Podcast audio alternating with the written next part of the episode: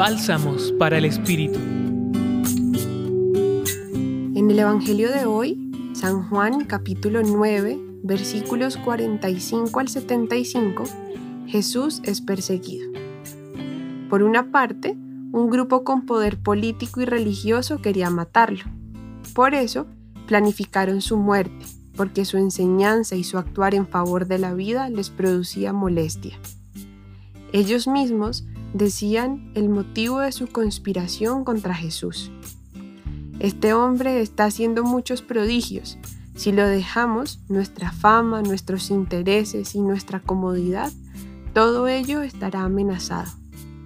Entonces, decidieron matar a Jesús en nombre de la ley. Podemos pensar en numerosas víctimas a partir de las decisiones humanas, a nivel personal y comunitario. También en leyes que matan, excluyen y marginan.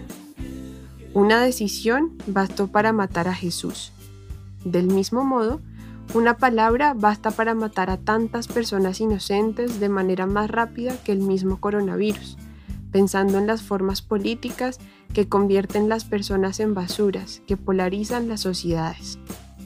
Por otra parte, Jesús asumió hasta la cruz las incomprensiones.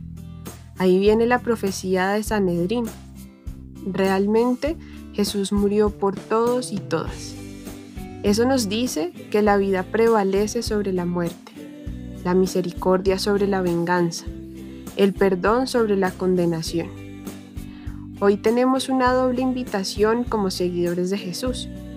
La primera invitación es a no pactar con aquellas leyes que matan, que deshumanizan, explotan o marginan.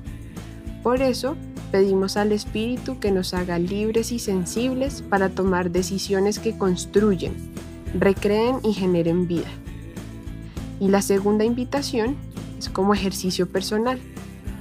Cada uno a enfocar la cámara de su vida, identificar la manera como Jesús respondió ante las adversidades, incomprensiones y persecuciones. Hoy los acompañamos en la reflexión Kettler Licius jesuita, y en la voz Isabela Tenorio Obando, Grupo Rúa, Centro Pastoral, Pontificia Universidad Javeriana. Escucha los bálsamos cada día entrando a la página web del Centro Pastoral y a javerianaestereo.com.